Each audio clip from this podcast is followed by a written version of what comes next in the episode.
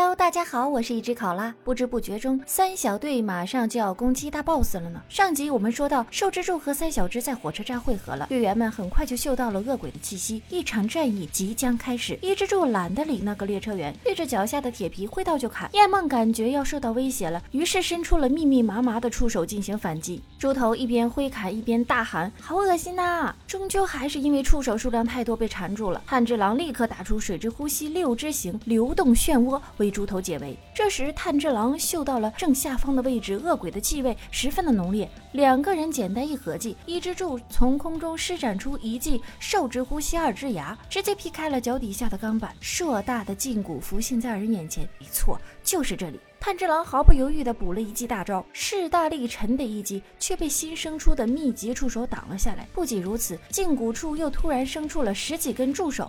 接下来，整个区域化作一个巨大的肉盘，先前的切口可以肉眼可见的速度愈合。如此一来，就必须两个人配合进攻了。他们打算由炭治郎先砍，在几刀下去露出骨头之后，伊之助紧跟着将骨头砍断。可就在两个人准备动手的时候，圆盘中突然长满了眼睛。炭治郎明白，只要被眼睛闪一下，就会进入梦境。于是炭治郎就像之前那样，为了快速清醒过来，不停的在梦中嘎自己。他还努力尝试过闭上眼睛，但由于催眠之眼太过密集，每次刚一醒来，便又被某一只眼睛盯上。眼看眼梦的要害就在脚下，但炭治郎却迟迟无法展开攻是。他在现实和梦境中不停的切换，慢慢的就有些乱套了。直到有那么一刻，炭治郎竟然在现实中将刀嘎向了自己的脖子。还好伊之助及时赶来，阻止了炭治郎的动作。你呀，嘎顺手了是吧？这一刀下去就真完了。原来伊之助戴着山猪头套，催眠之眼无法和伊之助的眼睛精准对焦，所以伊之助就不会被催眠了。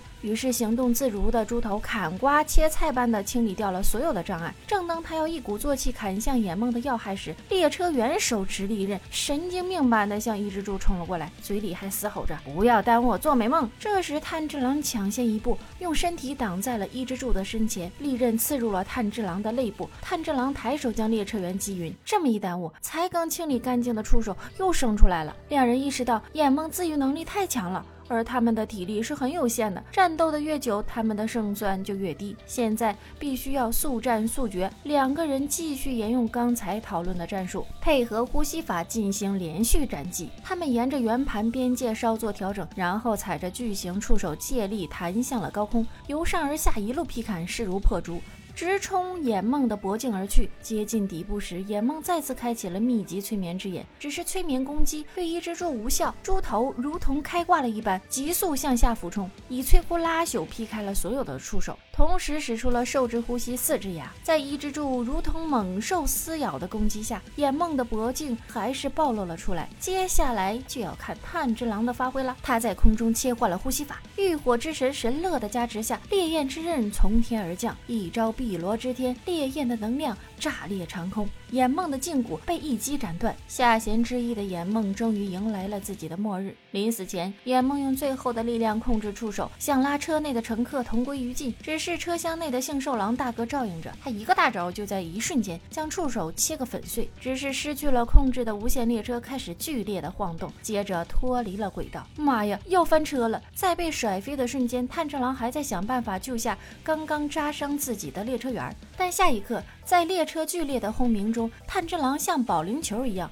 擦着地面翻滚了几十米才停下了身来，猪头则就比较幸运了，他用眼梦的肉垫做缓冲，平稳的落地，毫发未损。他赶紧上前查看炭治郎的情况，而炭治郎由于刚刚强行切换呼吸法以及失血过多，暂时失去了行动能力。即使这样，炭治郎还是坚持让伊之助赶紧去帮助其他乘客。伊之助拗不过他，只好先扶他躺下，转身朝着狼藉不堪的车厢跑去。眼看天就要亮了。炭治郎努力地调整呼吸，想要赶快恢复状态去营救乘客。直到这时，眼梦都不敢相信自己这么快就失败了。为了这次二百人吞噬的计划，他筹备准备了很长的时间。但岩柱的出现竟将他完全压制了，一个人都没有被他吞噬掉。还有未解开的催眠，在睡梦中就能进攻的家伙是个什么鬼？这家伙看上去怂的一批，好吧？还有那个明明是只鬼却在保护人类的傻丫头，还有那个一惊一乍戴着个头套就对自己的催眠术免疫的猪头，以及那个拥有两种呼吸法被无惨大人下了绝杀令的炭治郎。这个世界怎么会有如此多的意外？只不过罪孽深重的眼梦也只能琢磨到这儿了。擅长用梦境困住别人的他，就这么在一场属于自己的噩梦中灰飞烟灭。也许就像吴惨曾经说过的，长久以来，只有上弦才能真正称得上强大二字。他们可以斩杀筑级的存在，而下弦之月无论获得多少鬼王之血的赏赐，面对上弦都只能是仰望的姿态。